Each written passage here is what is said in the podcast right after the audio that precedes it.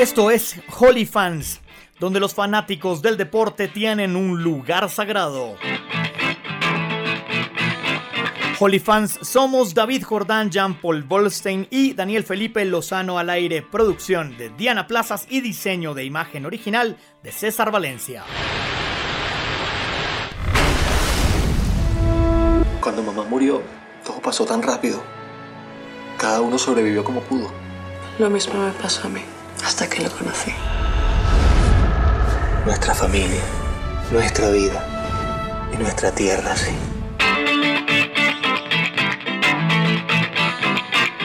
Arrancamos un nuevo episodio de Holy Fans, aprovechando para saludar a mi amigo Jean-Paul Bolstein, como siempre, a mi amigo David Jordán. Buenas noches, amigos. ¿Qué hubo, Dani? ¿Qué ha pasado? ¿Todo bien o no? Todo en orden. Y hoy vamos a celebrar que tenemos nuestro primer invitado en Holy Fans en toda nuestra historia. ¿En serio? ¿En serio?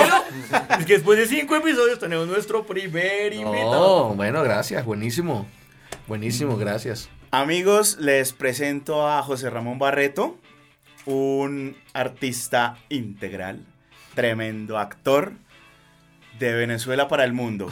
José, bienvenido a Holy Fans. Bienvenido, Gracias, José. gracias, Bienvenido. gracias. Gracias, mis panas. Yo lo conocí como uno de los héroes de nuestra independencia, ¿no? Uno de los grandes papeles que interpretó José, de los primeros que interpretaste acá en Colombia, ¿ok? El primero, el primero. Sí, Bolívar fue quien, quien me trajo a, a esa maravillosa tierra y fue el comienzo, sí, pues, de mi carrera aquí en Colombia, sí, sí, sí. Bolívar.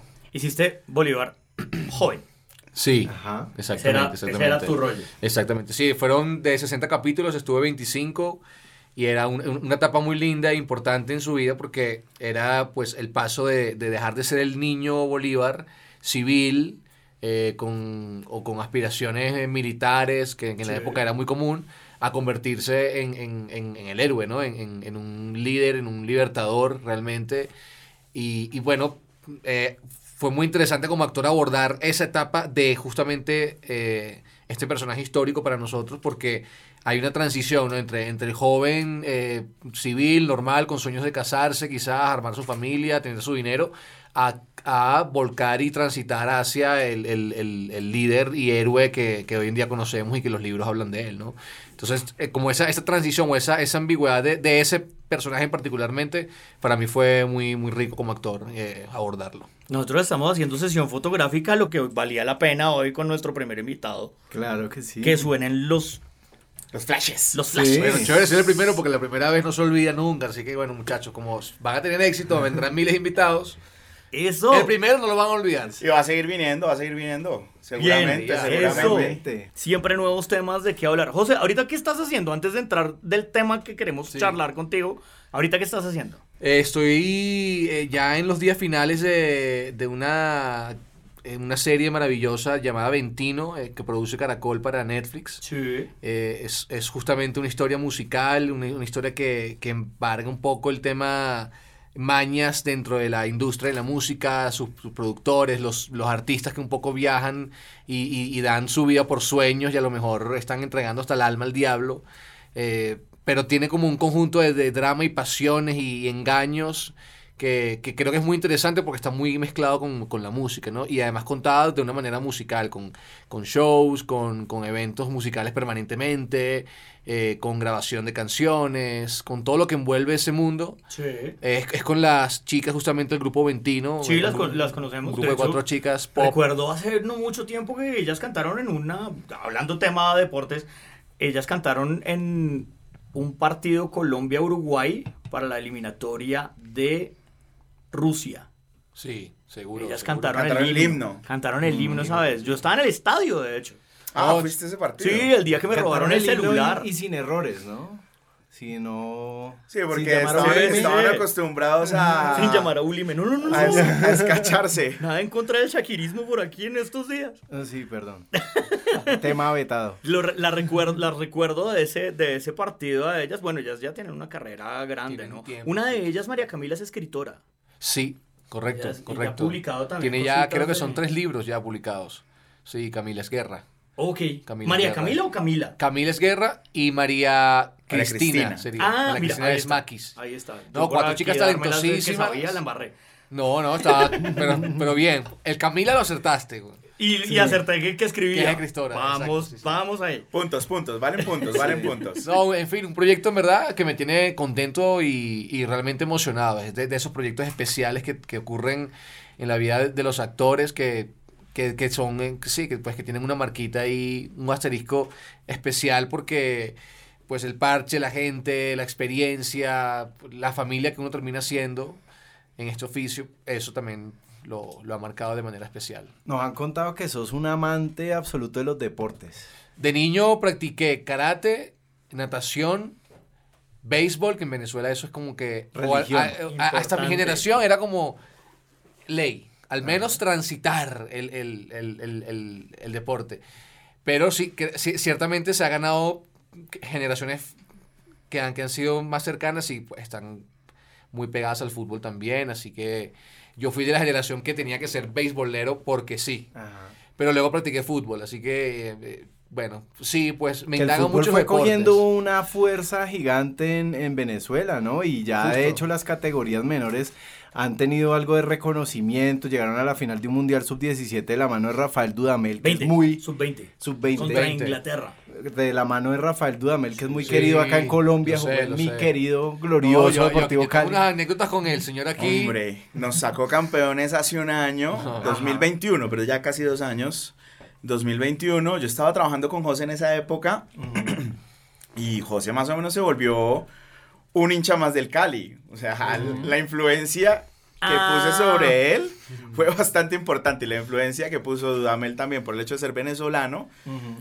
Nos ayudó Sí, para sí, que sí. para que Además- José apoyara al Deportivo Cali Sí, en esa estaba- época. Además, Dudamel súper exitoso, tanto como técnico como jugador del Deportivo Cali, porque recuerden que él era el, el- el arquero de aquel Cali de 1999 que llega a la final de la Copa Libertadores contra Palmeiras, ¿no? No me dejen ahí Entonces- tirado que también fue campeón con Millonarios, ¿eh? De una Merconorte. Ah, el, único, el único Bueno. título de Millos. Yo creo que ese es, Internacional. ese es de, Pues- los, de los primeros jugadores venezolanos como que llegó a Colombia y abrió como ese mercado, porque después tuvimos a Fariñez, hemos tenido a varios. A. Seijas en Santa Fe. Sí. El Lobo Guerra. El Lobo Guerra campeón, Campeón de, con- de Copa Libertadores con, con Libertadores, Nacional. claro. De hecho, el mejor Sichero y jugador del Richard. Páez estuvieron en Millos y sacaron título. Sichero, señor. pero Sichero, Alejandro Sichero. Sí, eh, El los- hermano, o los dos. Es que mira que los dos se llaman Alejandro. No, Alejandro Uno se Sichero llama- y Gabriel Sichero. Uno se llama Gabriel Alejandro y el otro se llama... Ok. Hay uno que está jugando ahorita en la Kings League, que es el menor. Eh, Gabriel sí, sí. Sichero. Sí, la foto. Bueno. Hoy, hoy nos tomamos una foto con la W que hace Sichero. Del, de la mentalidad winner. Ajá. Le Sí. tomamos una foto a José en el set y la subió a, a Instagram. Y y bueno, pues nos damos cuenta que lo repostearon. Alejandro Enrique Sichero se llama el mayor, el que jugó en Millonarios. Alejandro Enrique. Y el otro se llama Gabriel. Gabriel Alejandro. Gabriel Alejandro. Una cosa curiosa que el papá le ponga Alejandro a los dos. Bueno, eso en Venezuela no es tan curioso. ¿Esto? Ah, ok. Dice, peores cosas irá a la. Biblia, weón. O sea, yo soy José Ramón, mi hermano es José Gregorio. Eso, es- esas cosas son. Todas dinastías. Sí, yo no entiendo por qué. Bueno, venga, volvamos un momentico al béisbol, porque eso como es religión Eso. en Venezuela, hablemos un poquito del béisbol, porque ahorita por fuera de micrófonos, José nos estaba contando una anécdota muy bonita y me gustaría que la contaras aquí para todos los Holy fans. No, hablando de que bueno, Venezuela sí ha parido millones de grandes ligas importantes. Pero Miguel Cabrera es, en verdad, hoy en día, o hace un, pues, tuvo una época importante donde era el Messi del béisbol, ¿sabes? Tenía no sé cuántos anillos y, y todo esto que tiene. Pero mi, mi primer comercial en, en Venezuela con 12 años fue con Miguel Cabrera. Miguel, Miguel Cabrera y, y yo. Y era comiquísimo porque era, era un niño que, que, veía como desde la grada a Miguel Cabrera batear, an- anunciaban a Miguel Cabrera el bate y mi personaje veía a que era su papá dentro del personaje y era como, y lo veía como queriendo decirle algo y salía corriendo durante, por toda la grada del estadio, mi, mi, mi, mi, pa- mi papel dentro del, dentro del comercial y llegaba al home y le decía, Miguel, Miguel, y él volteaba y yo le decía, ya sabes. Pero en Venezuela, ese ya sabes, de un niño que nunca actuó en su vida y de paso caraqueño, era como decir, ya sabes, algo así, ¿no? Entonces era, era muy cómico porque la gente en la calle, de lo primero que me empezaban a reconocer, alguna gente cuando me veían en el comercial, era el, mira, Miguel, Miguel, ya sabes. Como que me hacían justo lo que yo, como lo decía. y él bateaba, me, hacía, me sentaba así, bateaba y mi papá agarraba la pelota en, en home run y, y decía como Feliz Navidad, algo así, era una- como un comercial navideño y bueno, fue con Miguel Cabrera. ¿Y podemos decir la marca? Maltín Polar. de Maltín. De Maltín, Maltín que eso Polar es... no es como una de las bebidas más Emblemáticas. famosas o es la emblemáticas de malta Venezuela. famosa de Venezuela, hace la, Sí. la- la famosa cerveza polar también. Entonces era el comercial en verdad que salía an- antes del, del, del, del partido a comerciales, a vuelta de comerciales, o sea, permanentemente estaba en gira.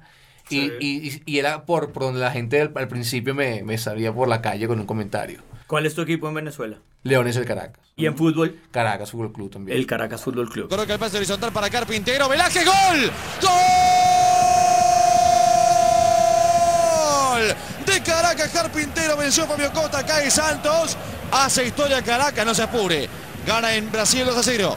Estamos en una noche histórica realmente para el fútbol venezolano. Está dando la gran nota de la Copa Libertadores. Este equipo que es milagroso.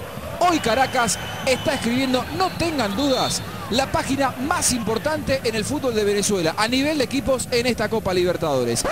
Ya que tenemos clarísimo, José, quién es y qué le gusta de los deportes, introduzcamos un poco el tema, la relación del deporte con el arte. Creo que podríamos empezar por el tema de la disciplina. Ya, el artista tiene que tener una disciplina que también debe tener el deportista y la mentalidad. Y creo que José nos podría, digamos, llevar a ese paralelo Sí. de lo que es el artista y el atleta. no sé si, si porque practicaba mucho deporte, pero yo siempre creí que iba a ser algo relacionado al deporte, con, con- con mi vida ¿no? profesional.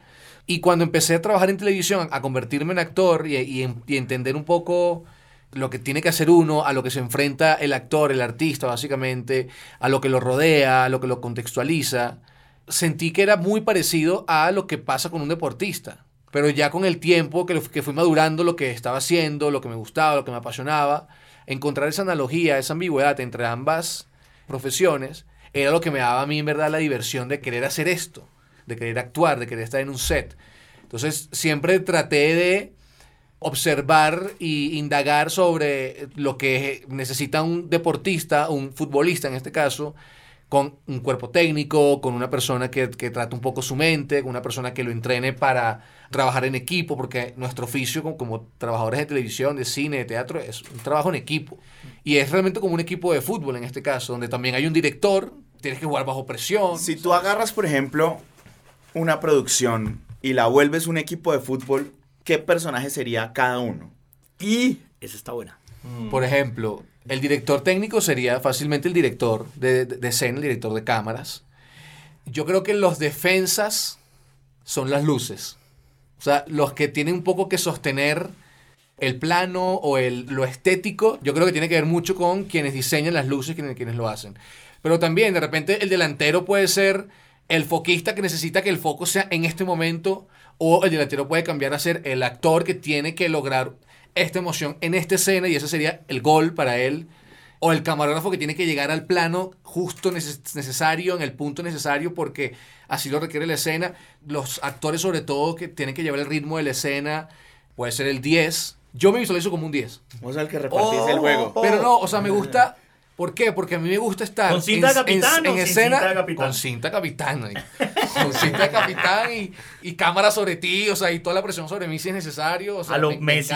Y te gusta eso. me. Echarse Es el equipo o adrenalina, sea, pues, a, mí me gusta estar en un set y saber que tengo en, en todos lados dónde está el, el boom, dónde- si el boom está haciendo la sombra aquí, o sea, y tratar de salvar permanentemente la toma y tratar de que de que lo que tú estés haciendo valga porque yo te ayudo con esto y, y, Sí. y lo mismo con el actor y no solo lo hago con el, con el compañero me Cobras gusta. penales y toda la cosa. Te mandan Sí, a sí. Yo lo el pido. primero en la lista. lo, Tú pides el lo penal. pido Sí. lo pido Porque sabes que a mí me gusta mucho la idea de, de hacer, de encontrar una similitud y, y hablar un poco de eso, porque mira en televisión, ustedes que trabajan en televisión, voy a, voy a decirlo así claramente, nuestro amigo David Jordan trabaja haciendo producción de televisión y asistencia de dirección. ¿Lo dije bien?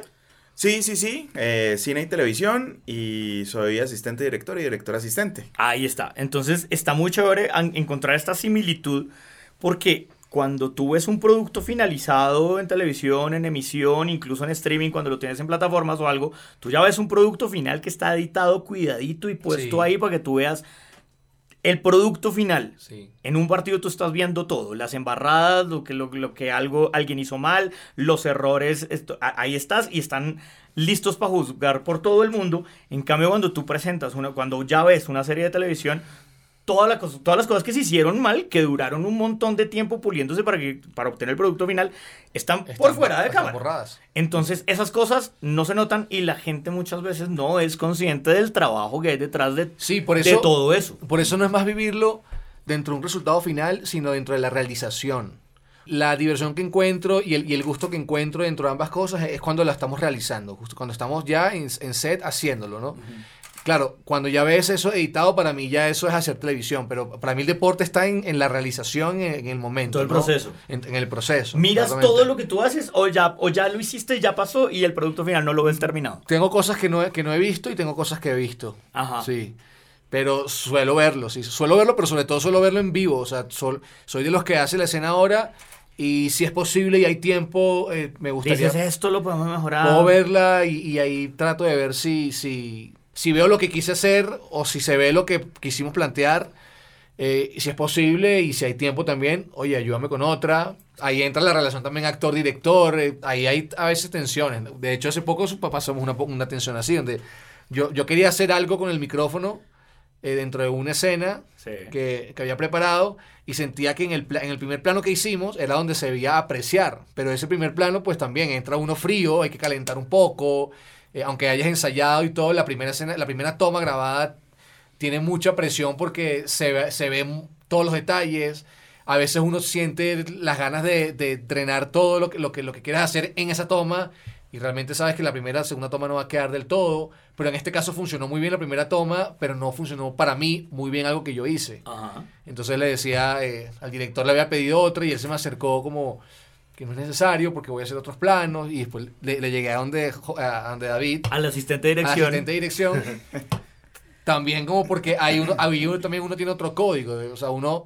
uno incluso puede decirle cosas a él puteando lo, lo que uno quiere decir y él le va a transmitir eso al director políticamente. Por Sí. ejemplo, ¿Sabes? hagamos la analogía ahí. El señor delantero definió una jugada y el señor director técnico dijo, Eso no es lo que yo quiero. Eso se va así. Yo no lo mandé allá. Yo no lo mandé allá, yo, yo no le pedí que se fuera a la banda. Y le mete su regaño y él se acerca al asistente técnico y el asistente técnico es el que lima las asperezas. Sí, ablandalo Lo un poquito El que lo, el más que lo por este lado. Exacto. Él acudió a mí. Finalmente, en la siguiente toma, hicimos un plano también abierto, donde él pudo hacer el juego Sí. con el, con Sí, el micrófono. Sí. Era, era un show, él interpreta a un, a un cantante. Sí. Y era un show y había un juego especial con el micrófono. Y lo pudo hacer en ese segundo plano. De acuerdo a eso, José, siguiendo con, con la similitud deporte, si tú eres Messi, David, ¿quién viene siendo? David. Eh, vendría siendo Pablito Aymar. Exacto. Exacto. Ah, O sea. David, Pablito Aymar, David- esa era, esa era. David, David sí está muy ligado a la dirección técnica. Porque David es de los que diseña la ejecución y se sienta a esperar la ejecución. Él da la señal para que salgan las 170 personas de un incendio corriendo y yo llegue a la posición, todo esto. Pero que todo eso suceda depende de quienes estamos. En la Sí. raya. Y Yo A pienso también que, que en el de- del fútbol hacia la profesión de José también, yo creo que hay una simbiosis también porque a veces vemos que hay futbolistas que crean personajes, ¿no? Por ejemplo, un Cristiano Ronaldo, ¿no? Que uno lo ve como un tipo duro, fuerte, no sé qué, pero luego ves otros productos audiovisuales que él hace ya más como, y uno ve que es completamente diferente a lo que él proyecta en la Sí. cancha y que proyecta en sus ruedas de prensa, en Mm. sus eventos y todo eso. Entonces pienso que ahí también hay Hay como un una- personaje que está jugando también, ¿no? como un clic, Y que además a él le funciona mucho, además, ¿no? Porque se mete como, como en una personalidad alterna. alterna que lo eleva mentalmente o, o físicamente lo pone en otro sitio y es un poco también su, su ancla como para, para ganar, para pelear, para que cuando me peguen lo soporte o para aguantar la presión. Ajá. También tiene que ver mucho con el manejo de la presión externa que tienen, que tienen esas personas, ¿no? Crean como una barrera con ese personaje que no afecta al Cristiano Ronaldo íntimo como persona como él, sino que afecta a su personaje. Como decir, nosotros conocimos, todos conocimos a Pelé, pero a Edson Arantes do Nascimento muy pocas personas tuvieron acceso a él, ¿no? Y mira Entonces, que es como eso, ¿no? es una situación muy parecida a la de Maradona.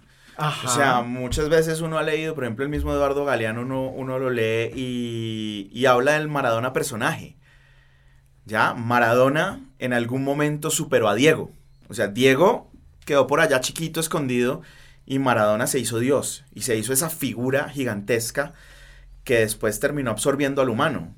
El personaje terminó absorbiendo a la persona. Si yo fuera Maradona, viviría como él. Si yo fuera Maradona, frente a cualquier portería. Si Hay una anécdota que cuenta Fernando Signorini, que era el preparador físico de Maradona, ¿no? Fernando Signorini algún día Maradona le dijo como yo para aguantarme la presión he tenido que diseñar el personaje de Maradona, se lo dijo él mismo. Yo tuve que diseñar el personaje de Maradona para soportar la presión de ser Diego. Entonces, uno es Maradona y el otro es Diego. Y Signorini le dijo como, pues yo con Diego voy hasta el fin del mundo, pero con Maradona no voy ni a la vuelta de la esquina. ¿Recuerdas ese? En el, Sí. en- eso lo menciona Signorini en el documental que hizo um, Asif Kapadia, que por ahí incluso lo deben encontrar en Es un plataformas. gran documental. que es Sí. un gran documental que es la- el paso de Maradona por el Napoli, eh, por, por el Napoli. Y en esa época, en la, en la época en la que Maradona, digamos, más cae en, en sus adicciones, en sus problemas y más desarrolla el, El personaje. personaje. Y él le dice eso, que, le- que él se tuvo que inventar a Maradona como personaje para soportar la Bueno, presión. Pero o sea- que Diego en la vida real es otra persona. Estamos hablando de un intérprete ahí, entonces. Igual que un actor. O sea, tiene que interpretar un personaje que juega en qué contexto, en qué situación, en qué época, en qué momento. Y bueno, está, está, está muy ligado con lo que hace uno como, como actor también, ¿no? Crear un personaje, entender su contexto. Sí, pues. Y creo que al, al final se, se termina creyendo el personaje como también le pasa a los actores. Sí. ¿Sabes dónde yo veo más latente también esa relación entre la actuación y el deporte? Es en la lucha libre, donde ellos crean esos personajes, tienen Mm. cada uno de los personajes como una identidad especial que lo hacen distinto de los otros y que incluso dentro de los mismos eventos de lucha libre se desarrollan historias entre los personajes, hay némesis, este se odia con el otro, pasan cosas. Y eso atrae mucho, por ejemplo, en los Estados Unidos a la gente. Entonces es un show súper atractivo que además involucra el deporte también y eso extrapolarlo también a todas las películas que ya vamos a hablar más adelante que han, que su foco es historias de deportistas y todo eso. ¿Cómo te parece? No, yo, yo creo absolutamente que se han formado para eso también, que, o que tienen alguien que sugiere, les monta junto a su personalidad y sus maneras un performance o, o algo que, que sería interesante hacer como estrategia para su objetivo, para su pelea o para crear intimidación frente a un oponente, sentirse físicamente mejor, para ser más resistentes, para ser más fuertes. Y seguro tiene que ver con una preparación mental, una preparación física, psicológica. Pues sí, lo que se necesite, ¿no? Lo que necesita además el personaje, sobre todo. José, ya que estamos hablando de eso, ¿cuál recuerdas tú como tu personaje más difícil de, de preparar? Eh, Tú eres joven, obviamente, estamos sí. hablando, estamos hablando de una carrera de mil años, pero tú, en, en lo que tú llevas haciendo, ¿cuál fue ese personaje que tú dijiste, uh, aquí me toca esforzarme, me Bueno, toca Bolívar- entrenar cosas que no Bolívar, estaban... lógicamente, era una responsabilidad importante, por lo que solo representa el nombre del personaje, ¿no? Tuve que prepararme para eh, montar a caballo mejor, para eh, todo. Uy, la montada a caballo. Eso. Claro. ¡Corre como el viento, tiro al blanco! Que siempre me gustó, pero, pero había que hacerlo ahí ahora, frente a una cámara, llegar a una posición, eh, saber que aquí tienes que aguantar el caballo para que llegue el. el- o sea, ya ahí es otra Dar un dificultad. texto. Dar un Exacto, texto, montado eso estaba caballo. pensando yo, que además de controlar el caballo tienes que ir pensando qué es lo que vas a decir. Claro, cómo, cómo decirlo. lo vas a decir. Y decirlo transmitas- convincentemente. Sí, Bueno, creo que ese seguro ameritó una preparación especial porque, bueno, era un compromiso, era una gran responsabilidad, era una gran oportunidad para mí también. O sea, a veces son personajes que o, o sale muy bien todo o sale muy mal y, y, te- y- y- y no sentirse a- o no estar a la altura de, de esos personajes a veces son castigos para el actor y para su carrera que no que a veces le cuestan muy caro, ¿no? Hay, hay una serie que hice con Caracol llamada Los Medallistas, pero interpretó a, a Oscar Muñoz, el, el, el tecondista ganador de bronce en 2012 en Londres. Tercer round y definitivo, Oscar Muñoz Ojalá. por la medalla de bronce. Gran punto del colombiano. Terminado. Hay que revisar el video para ver si el colombiano esquivó el golpe No lo tocó, no lo tocó, no lo tocó. Lo esquiva muy bien, Oscar muy Oviedo, atento. Punto para Colombia. Confirmación al colombiano. eh, Medalla de bronce para Colombia en los Olímpicos. Una medalla más para Colombia en taekwondo por Oscar Muñoz. Felicitaciones Colombia. Y físicamente la preparación para ese personaje era dolorosa. O sea, el taekwondo es un estilo de, de artes marciales que, que, su, que su entrenamiento es doloroso. O sea, en verdad me dolía muchísimo las piernas, la ingle, los tobillos, las articulaciones, porque es mucha patada, mucha fuerza en las piernas, mucho entrenamiento, mucho trote, resistencia además, porque como es un deporte mucha patada, eh, el- el- la respiración te hace agotarte rápidamente. Por eso los rings son tan, tan las- los sets son muy cortos, son de minuto y medio, porque es físicamente agotador.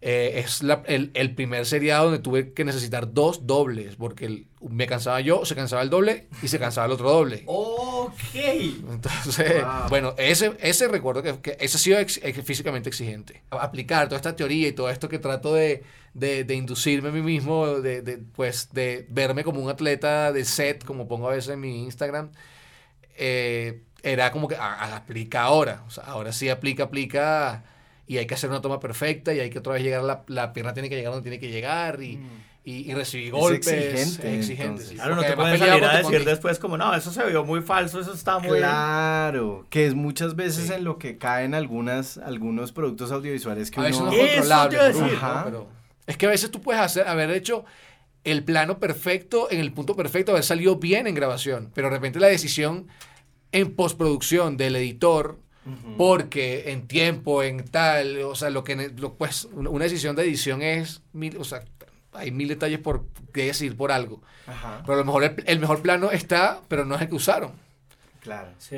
Entonces, sí, a lo mejor sí se hizo y uno sabe que se hizo, pero la edición requirió otra cosa, ¿no? Entonces, pues ahí... Y cuando ya salió... y eso, y eso no lo controla uno ni nadie, eso lo Claro. controla quien tenga... Tú te enteras cuando ya la estás viendo en la Claro, televisión o en claro. el cine. Al aire, Entonces, no, al aire, cuando ya está Y al dices aire. como, Y no, yo no me la imaginé una- así. una toma Yo, sí, hay piedras, hay momentos que tú dices, no pero yo hice una, así". yo hice, la mejor fue esta, Sí. ¿no? Bueno, y de, y de películas o series que hayas visto deportivas, enfocadas en deportes, ¿qué es lo que más te ha gustado? ¿Qué, qué te gusta ver? Bueno, sueño con, con- sueño en verdad con ¿Qué hacer te una. gustaría hacer también? Sueño con hacer una, sí, de, que trate sobre algún deportista, una biografía, eh, o algún personaje de ficción eh, que, que sea futbolista o algo así.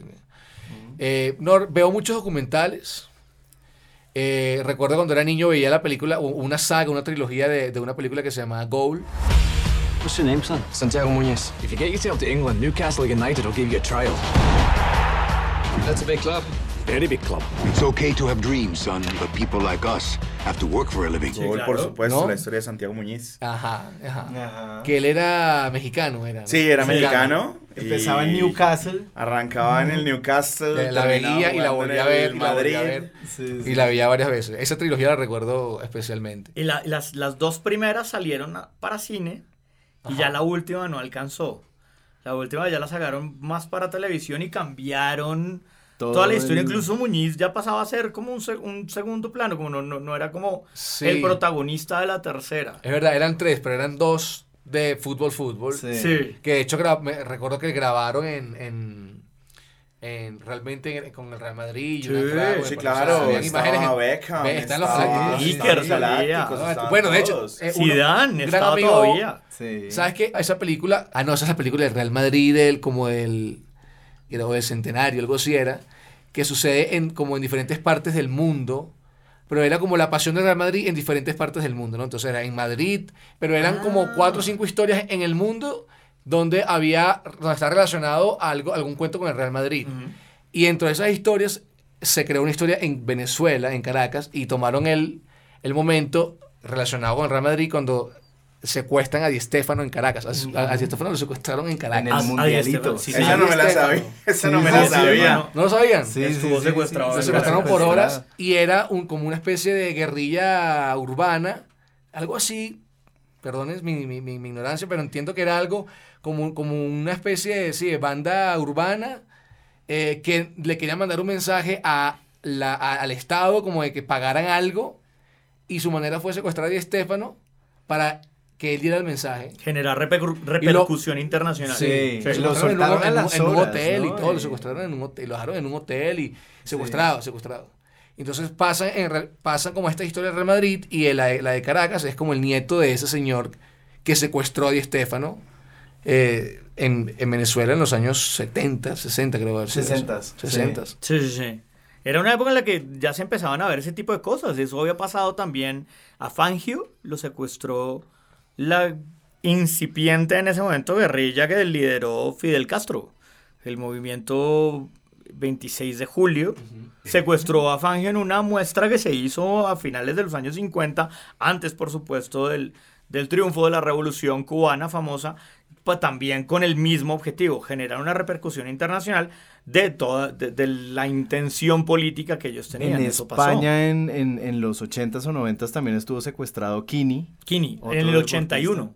Sí. Bueno, yo quiero hacerle otra pregunta a, a José y es, si te dieran la oportunidad de escoger el deportista que tú quieres interpretar, venezolano o internacional, ¿a qué deportista escogerías? Es una buena pregunta esa. Lo puse a pensar. Sí, sí.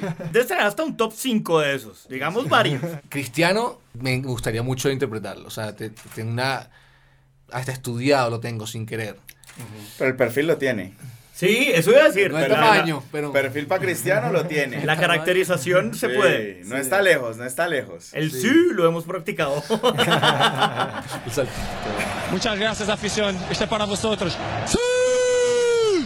Mira, eh, Rafa Nadal, por ejemplo. Oh. Eh, creo que son, sí, son personajes que tienen ese tipo de mentalidades. Roger Federer. El deporte ha tenido como muchas incursiones en el cine y el deporte más veces llevado al cine es el boxeo. Por supuesto. Si te pones a pensar en las películas que han salido buenas, el boxeo tiene muchas por el estilo, ¿no? Sí, sí. Pero hay películas que uno dice como, ¿para qué se metieron a hacer esto? Muchas veces es muy difícil grabar escenas de deportes. ¿Cómo es la construcción de una escena de deportes? Para que salga bien. Pues lo más importante es hacerla creíble. Y para hacerla creíble tiene que haber mucho trabajo previo antes del rodaje. Ya, si José cuando interpreta al tecondista tira una patada y la patada no va donde tiene que ir, pues no es creíble. Entonces eso no va, eso no va a gustar. La gente, el público, uno no puede subestimar al público. El público no es bobo. Es, es bien complicado. ¿Cómo es la asesoría que ustedes reciben? Por ejemplo, cuando tuviste que hacer el tecondista, ¿cómo es la asesoría que tú recibes? Tú tuviste que hacer clases de condo, tuviste que tener en cada escena a alguien, a un tecondista diciéndote, no, por aquí no, tírala por acá. En o- ese, en ese caso sí, sí, ah, teníamos un par de personas que, que son tecondistas, que, que manejaban muy bien eh, si se veía cómo se podía ver mejor según además trabajando para cámaras, o sea, son expertos además trabajando para hacerlo en pro del plano que el director tiene en mente. Mi, mi rutina era llegar, me maquillaba, me vestía y calentaba. Sí. Calentaba. Porque siempre había una que otra escena en la tarde de trotar, o una escena de entrenando, o una escena. Entonces me hacía calentar un poco como calienta eh, un tecondista en este caso, y, y estaba permanentemente conmigo. Recibí un, mes antes del- del- inicio de grabaciones un poco de, de adoctrinamiento, de, entrenamiento, incluso para conocer la filosofía del taekwondo, que tiene como unos valores particulares. Entonces, o ahí sí hay que hacer un trabajo también cultural, para culturizarte mucho con, con la disciplina que te toque hacer. Pero físicamente había entrenadores, eh, para Bolívar también recibí eh, clases de, de ¿De lucha con combate espada? escénico, de lucha con Esgrima, con- ¿no? con esgrima, tuvimos clases de esgrima. O sea, para ser un libertador hay que ser deportista, primero que todo. José, hay un tema que es un poquito aparte de todo, el- de todo lo que teníamos, veníamos trayendo, y es que antes de empezar a grabar veníamos hablando un poco del tema Kings League, y que incluso lo mencionamos Claro. hace un ratico. Eres fan absoluto de la Kings League, y, es un, y en esta época está hablando todo el mundo de Kings League. Hablemos un ratico de Kings League. Sí, fue un, fue un proyecto que no. Como que siempre había escuchado dentro de estos youtubers de, de, una, de algo que iba, de una liga que iban a hacer, de unos equipos que iban a tener, eh, viendo todos los, los streaming de, de, de, de Agüero durante el Mundial que fueron tan increíbles. Claro. Él mencionaba sobre que eh, en, en enero arranca la Kings League, entonces, pero no estaba muy enterado hasta que sucedió, hasta que se estrenó. Y está un domingo y veo por redes un poco como los trending topics de, de, pues, de comentarios. Y me meto a ver y claro, en- encuentro un, primero, fútbol. y, y- y empiezo a entender de que pues son muchachos de, de, de, amateur, de cualquier lado, que pasaron un casting, un draft de selección y, y- y fueron Sí. seleccionados, pero a la vez mezclados con exfutbolistas, con veteranos, con figuras dentro de, de- dentro de lo polémico importantes. Entonces me llamó mucho la atención y em- empiezo a enterarme de que tiene incluso reglas distintas, eh, propuestas nuevas, que todo viene de Piqué, con Ibai. Me llamó mucho la atención, sí, y, y fue como pensar en, en, en- en esto, en, en entretenimiento y deporte. Para mí era como, no, no, o sea, está la mezcla perfecta. Está porque muy además cada ¿no? vez le meten más melodrama a la cosa. Gerard, si quieres, tú te puedes ir ¿eh? del, del programa. Lo digo porque, o sea, mira, me he apuntado lo que vas a decir. Todos cometemos errores. Sois una panda de niñatos. Los árbitros, árbitros son. El que chuta, chuta. Ya he dicho tu programa. Si quieres ahora irte a hacer snowboard o esquí, te puedes ir. Te lo digo por ahorrarte tiempo, ¿eh? no lo digo en plan ataque. ¿Quieres que te diga lo que vas a decir tú? Sí, sí, ¿qué, qué voy a decir? Te vas a quejar de la liga, de que te roban, Sí. me han robado, tus árbitros eh, no se saben el reglamento. Sí. Vas a decir todo esto también. Pues No, no, hay muchas más cosas. Hacemos Eso- el programa, eso- hacemos eso el es al programa a la inversa. ¿Quieres hacer el programa a la inversa? Yo soy tú y tú eres yo. Sí, no, no, todo, no, no, yo lo que diré es que todos somos humanos. Uy, ya que temazo eso, ¿eh? Muy bien. Eh, entonces armaron, armaron un show, o sea, armaron... Pero son presidentes de los... Ibai es uno de los presidentes de los clubes. ¿Y ya tenés algún equipo que te guste? Bueno, está, Alejand- está Gabriel Sichero con Porcinos, con el de Porcinos, Ibai, el de y, y lo sigo sí, mucho sí. porque me, me ha... verdad... Pero le llaman porcinos es porque weón. es Ibai el, el sí, no, Ibai lo ¿no? creó, Ibai lo El creó, Ibai lo Ibai lo creó, creó. cada uno Pero sigo su- muchos, sí, sí, sigo muchos. Y le dije a David, el año que viene juego la Kings League. weón, el año que viene. Yo lo veo con la, con la 10 de porcinos el otro año. Hablemosle un poquito a la gente que, que, que todavía de pronto por ahí, lo que pasa es que está muy difícil no haberse enterado de qué va el rollo de la Kings League, pero contémosle un poquito cómo son e- esas reglas curiosas y esas vainas extrañas que tienen a la Kings League con niveles incluso superiores de rating a la propia liga española. A mí me llama muchísimo la atención porque yo creo que vuelve a acercar el fútbol a un público más joven que ya está aburrido de este fútbol casi que citando a los Simpson eh, se la pasa el defensa, el defensa al centro, el centro al defensa y vuelve al arquero y no pasa nada, que son solo empates y no hay emociones. ¡Me aburro! A ver, bultos, hagan algo. El defensa la pasa al centro, de vuelta al extremo, de vuelta al centro. Este la retiene, la retiene y sigue reteniéndola. O defensiña la pasa al centriño, este al extremiño, este al centriño, el centriño la retiene, la retiene. La Kings League lo que te da es emoción. Y es un formato 7 contra 7. Siete en una contra cancha siete. más pequeña, espacio reducido, por lo cual la dinámica del juego es mucho más rápida, pienso yo. Y con una mezcla de reglas que, lo de traen de otros deportes. Sí, las cartas es interesante. ¿Sabe qué me recuerda? ¿Se acuerdan de Futurama y el Platabol? A mí me encanta Futurama cartas, ¿no? predijo el, la Kings League. O sea, no lo veo como para llevarlo a, a el, el fútbol tradicional de que ahora de repente en un mundial hayan cartas. No, no, No, no lo no, veo. no. Creo que es una opción. Para nada. eh, eh, aparte para entretenernos y ver además fútbol. Pero me pareció increíble la- lo de las cartas, una genialidad. O sea, eso de que puedas cambiar un partido en el minuto que quieras con solo sacar una carta que ni sabes tú que sacaste. Pues es Eh, un poco la dinámica de los videojuegos, ¿no? Claro. Sí, sí, sí, sí, sí. Los No, y ahora, rol. y ahora- también. y Sí. creo además que el formato permite a que si no funciona, no se vuelve a hacer, se inventa otra cosa. Entonces ahora Piqué dijo, no, queremos otra cosa de más acción, entonces ahora la liga tiene una carta. Entonces la carta de la liga es de que de repente haya, de que el equipo que es 7 contra 7 sea un 2 contra 2 Sí. o un 3 contra 3. O tienes un tiro penalti. No, no, no, pero también. esta de la liga es un 2-2, 3-3, 4-4, 5-5, 6-6. O sea, es solo. Es la cantidad de es jugadores. cantidad de jugadores en el momento. Sí.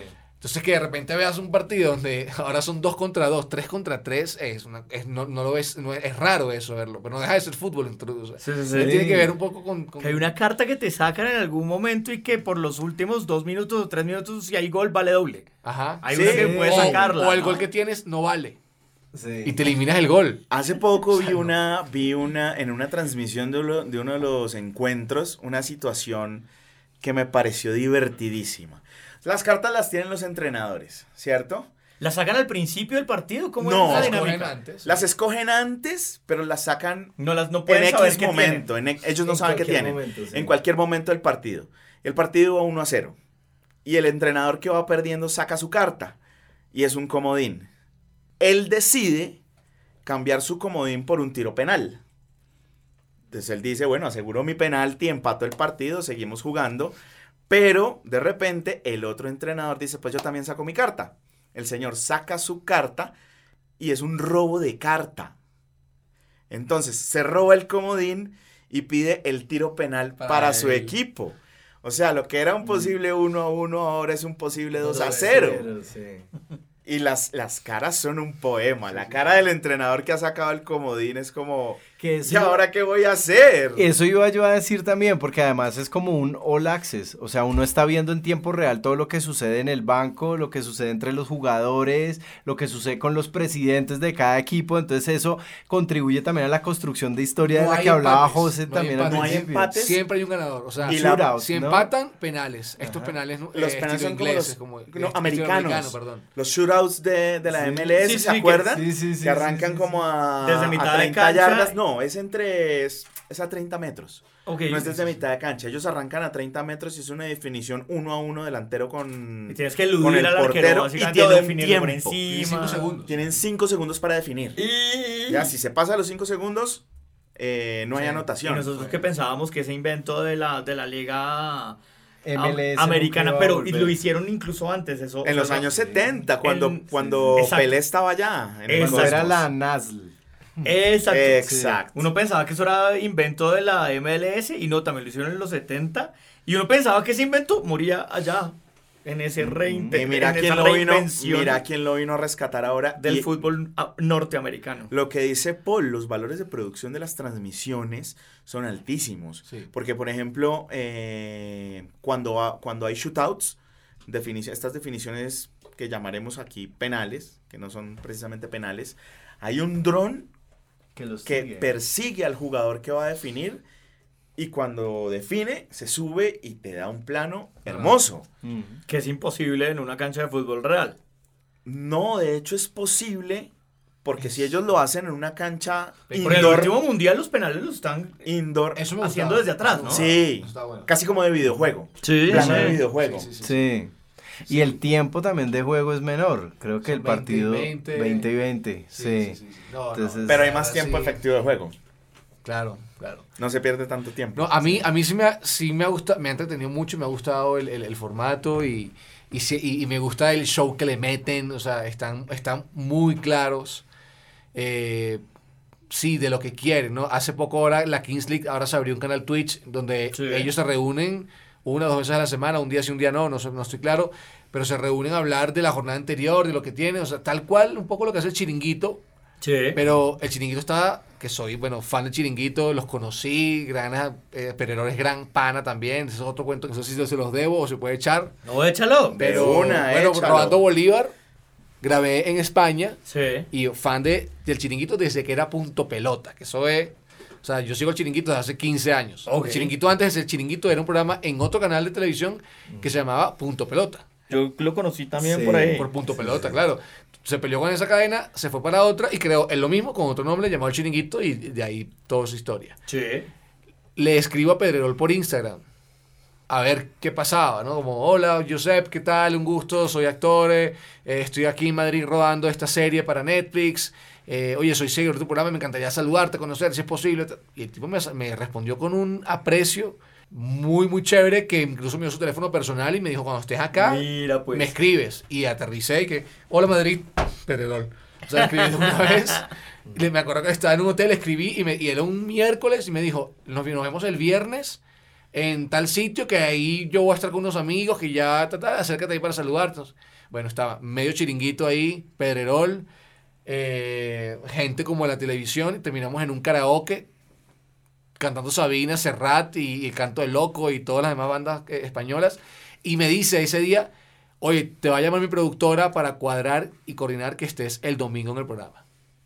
Venga. El domingo además, que es, el, que es el programa estelar de ellos, los, de Claro, los domingos. al final de la, De la fecha, jornada. Y claro. fui de invitado y me recibió eh, me- a Camerino, conocí a Edu Aguirre, eh, Tomás, Tomás Roncero. Eh, ese fue el año que Cristiano se va, ese fue el año que ganó la, la Champions del Madrid y Cristiano se va. Y me acuerdo, eso fue como en mayo 2018. contra el Liverpool, Que, era la des- final. que él da casi que el anuncio justo En la después final. de esa Sí, final. apenas sí, se acaba el claro. partido. Sí, sí, bueno, sí. el, fue el mismo partido de el los errores de como- Carius. Wow. Claro, los goles de claro, Bale. Sí, señor, Claro, sí, señor, claro. es ese. el domingo llegué a- al chiringuito y, y conocí a todos, eh, muy buena onda, camerino con ellos, saludando. Me colocaron en un sitio como dentro del estudio para observarlo. Y en un momento eh, se acerca el de audio y me dice, no, que te voy a colocar ese micrófono porque por si acaso, y cuando ya te pone el micrófono, es que Ya vas a hablar. Sí. Te pone el micrófono y tal, no, que por- porque, por- pero a veces le gusta saludar a los invitados y, y, y, y- bueno, me empiezan, me empiezan hasta a maquillar. y Yo, listo, aquí voy para adentro, seguro. y me saluda y hay un cuento. Hay varios, pero déjame contándolo todo como tiene que ser, güey.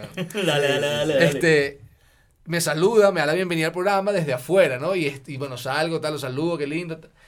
Y me acuerdo que era una, este momento donde Neymar estaba llorando en un momento con el presidente del PSG y como que se dieron un abrazo y captaron esas imágenes y la joda de Pedro era, bueno, aquí tenemos un actor, nos puede decir, nos puede evaluar Buenísimo. si, eh, si ve Ah. que Neymar de verdad es una cosa que está sintiendo O si o es qué, algo ¿no? Y Entonces- no te avisó para hacer eso. no, no, mejor aquí está Barreto, José Ramón, no sé qué, cómo está salud, viene de Colombia, vienen a hacer. eh, yo, incluso hasta fotos mías empezaron a aparecer en la pantalla. O sea, no fue nada improvisado. Este tipo no hace nada improvisado. Sí. O sea, había, había fotos mías de la serie, de todo en la pantalla mientras él hablaba.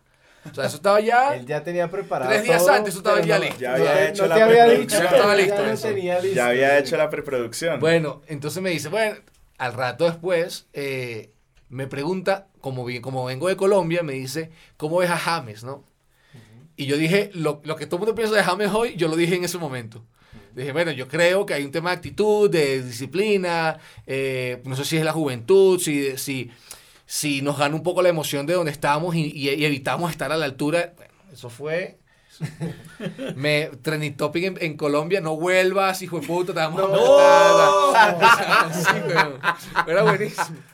Este man que hacía haciendo de Bolívar. Sí, ta- ta- ve, aquí no vuelvo, hijo de puta, James, no sé qué, no. Hoy en día todo el mundo, ah, tienes razón, no, sí, James, sí, de verdad que- La otra joda es que la, la que lee, la, la que leía en ese momento lo de las, lo de las tweets. eh, tweets, Sandra, empieza a reírse por algo y empieza a llorar. Voy a llorar ahí. eh. José Ramón, José Ramón, las lágrimas de Sandra, eh, ¿esos son reales o no? Entonces, no, entonces, y me dice, ¿tú te atreverías a improvisar una escena con ella? Y me hace pasar al... Yo estaba sentadito, está en YouTube, José Ramón Barreto en Chiringuito. Yo estaba así sentado y me hace pasar al plató a hacer una escena con ella, a improvisar con ella una escena. Marica, yo sabiendo, te lo juro que yo tengo el momento en el que me paré de la silla y fui al plato y dije 300 mil personas en España, hijo de puta, pero entiende, o sea, no ya vas a cagarla, güey. o sea, estos tipos- esto es el prime time de España, es el chiringuito. a las Es 11 el 12 de la noche. momento. Sí, sí, sí. Y yo, a mí me agarró por decirle a Edu, que además sé que se llama Edu, el de la música, que me parece impresionante ese pana, cómo está, porque eso es en vivo y tiene una cosa con las reacciones de, de lo que dice cada uno, que genera un mood dentro del programa que lo hace, lo genera en vivo. O sea, como si él supiera lo que van a decir, que en verdad Sí, sí, sí. pueden tener la estructura de lo que va a pasar, pero no de lo que van a improvisar y decir cada uno. O sea, eso lo saben ellos. Pero el tipo tiene una. Y yo digo, Edu, Edu, ponme por favor música romántica. Para ganar tiempo, para pensar que cada vez se va. Piensa rápido, Sí. piensa rápido. Y empecé a, a, a- a irme, a irme por la romántica, ¿sabes? Me empecé a, a ponerle de lado. Dice Sandra, es que cuando te veo. Y empecé a como improvisarle, ¿no? Cuando te veo y lees esos tweets y tus ojos y tal, y esas lágrimas que salen de ti. Y, no sé- y marica, la vaina le cierran el plano a ella y ella está así. Impávida, tiesa, sin reacción. Yo me di cuenta de eso cuando Se nos olvida que estamos en podcast. de- de- hay que describir la cara que está haciendo. Claro, no, claro, la, la cara de ella era como, como, como, como viéndome así, eh, perdida. Y entonces yo me la acerco casi a punto de besarle y le digo, Quería saber si, si me aceptas un café. Salir. De repente Lo que tú quieras. Así reaccionó- así reaccionó- la gente. No queremos Aguirre, saber lo que pasó Cristóbal después. Soria me No, sí decía. que- no. no, Cristóbal Soria, todos me felicitaban, no, me aplaudieron, bravo, eh, al de- de- Alessandro, no, es grande, esto. Edu Aguirre me había dicho en Camerino, que yo, se me ocurrió decirle, Edu, ¿cómo está Cristiano? ¿Cómo está? O sea, que él es el mejor amigo de Cristiano. y de James también. Y de. James también es muy amigo. Edu, fue uno de los grandes defensores de Sí, James. sí. Siempre, Sí lo fue. siempre. Sí lo ha sido. Sí lo ha sido. Pero de Cristiano es hermano, pana pana. Y, le- y le pregunté como, oye, ¿qué? Y me dice, "Mm, ya para Cristiano el fútbol ya, o sea, no es lo, lo primordial de su vida, ¿no? O sea, no, eh, la familia y otras cosas han sido más importantes. Cristiano se va. En mayo me lo dijo. Y yo me acuerdo que le dije a mis padres, marico, me cae ese Cristiano, weón, eh, Edu Aguirre, que no se va. No, que hasta que no lo vean. Y se fue. Ese año se fue. Y se fue. Ese año se fue. Y se fue de un momento a otro. O sea, ganó, ganó su Champions, ganó todo. Y ese día dijo, ha sido un placer jugar con el Real Madrid. Y todos entendimos de que se había ido. Sí. Y, y bueno, hasta ahí llegó la historia de Cristiano. Pero bueno, con el chiringuito lo cómico que el día siguiente llegué a rodar, eh, todo el equipo técnico de, de- de Bolívar en España era español. Y me dice, este hijo de puta, que, que sean el chiringuito ayer, te vimos. O sea, como, oye, como, de un momento a otro estabas ahí. O sea, no, es- que este tipo es el que está grabando con nosotros acá, ¿qué está haciendo ahí? Y, y, y fue, fue escogido ese momento con Sandra, el momento de la semana, entonces permanentemente lo reposteaban, lo ponían en comerciales, lo ponían en Twitter. No, no, fue increíble, increíble. Y hoy en día con Pererol me hablo de, de, de pana a pana, o sea, me dice, avisa a Madrid, te quedas en mi casa tranquilamente, o sea, grande. vamos para esto, o sea, son tipos cercanos. Edu Aguirre también me comenta historias, me saluda, o sea, tengo una relación con el chiringuito. Chévere. Incluso, cuando hicimos Arelis el año pasado, estábamos en Onda.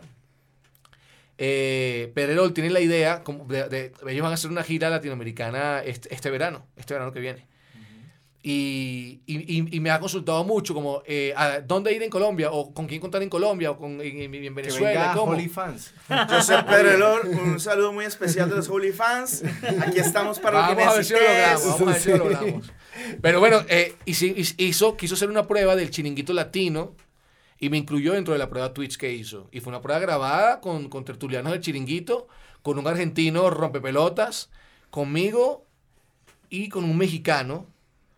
Eh, hicimos una prueba grabada como de 45 minutos, tipo, tipo un chiringuito. Eh, él puso dos temas en, en- la mesa para que cada uno diera una opinión y a cada uno nos decía, como, aquí tú, tú defiendes mucho esta causa, eh, tú trata, trata de esto, o sea, un poco diseñó, dio las directrices para que el intérprete un poco ejecutara y fue divertidísimo. güey. No, eso eso no, no sé en qué habrá quedado, pero fue divertidísimo, al menos pertenecer a una prueba de hacer un chiringuito latino. Claro. Divertidísimo, divertidísimo. Bueno, pues ya saben que José este año hace- hará parte del chiringuito y el otro año hará parte de los porcinos en la Kings League. Vamos a ver. Eso. Y, el- y dentro de tres, cuatro, tenemos el equipo nosotros montado. Tenemos nuestro equipo. Eso Ya te va a ser decir. presidente de su equipo. Yo ya iba a decirte eso. A ver, para cerrarla. Si tú eres el presidente de un equipo de la Kings League, ¿con quién arma ese equipo? David es el delantero, crack. No, en la raya, en la raya, en la raya, por ahí en la raya.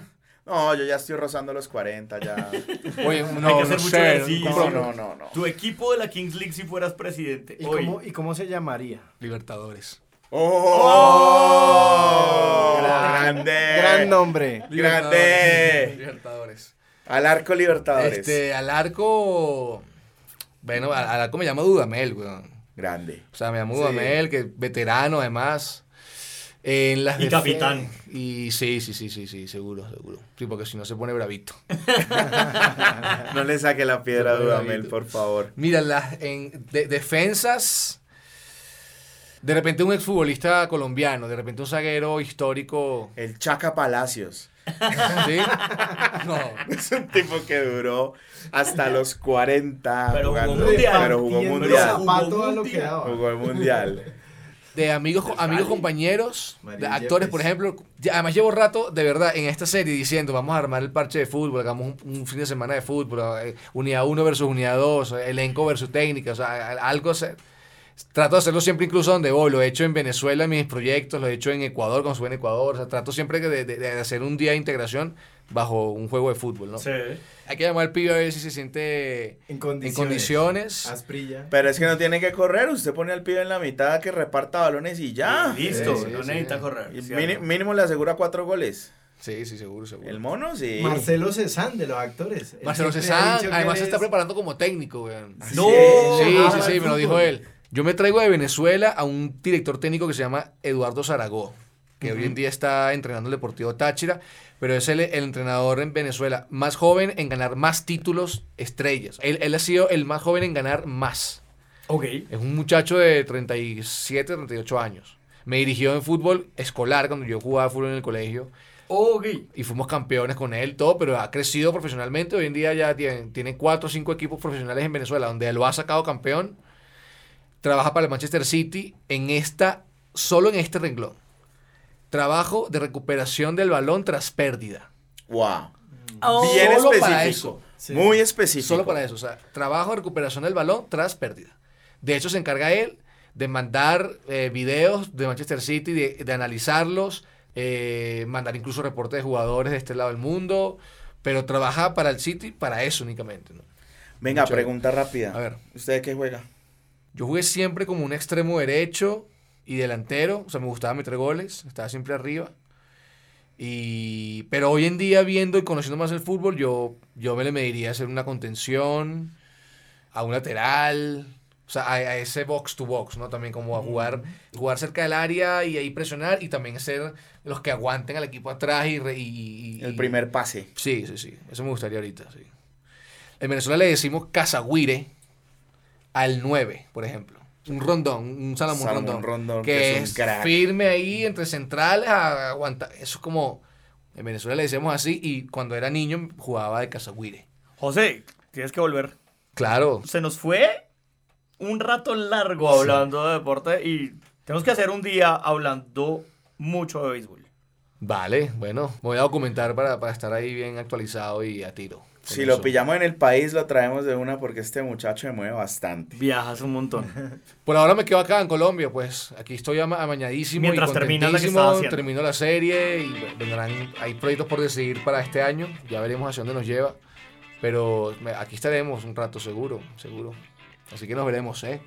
José, muchísimas, muchísimas gracias por haber venido. Es un placer para nosotros haberte tenido aquí en la cabina de Holy Nuestro Fans. primer invitado de la historia. Arrancamos con pie derecho. Siempre bienvenido, José. Volveremos Gracias. a hablar de deporte, volveremos a tenerte acá cuando, cuando se pueda, cuando te permita el itinerario y la pasamos del carajo. la No, siempre encantado, muchachos, gracias, gracias.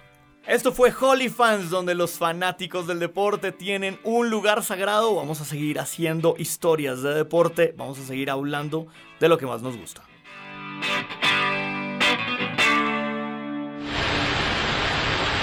La producción, investigación, locución y edición de Holy Fans fue realizada por Daniel Lozano, David Jordán, Diana Plazas y Jean-Paul Wallstein. Diseño de imagen original por César Valencia.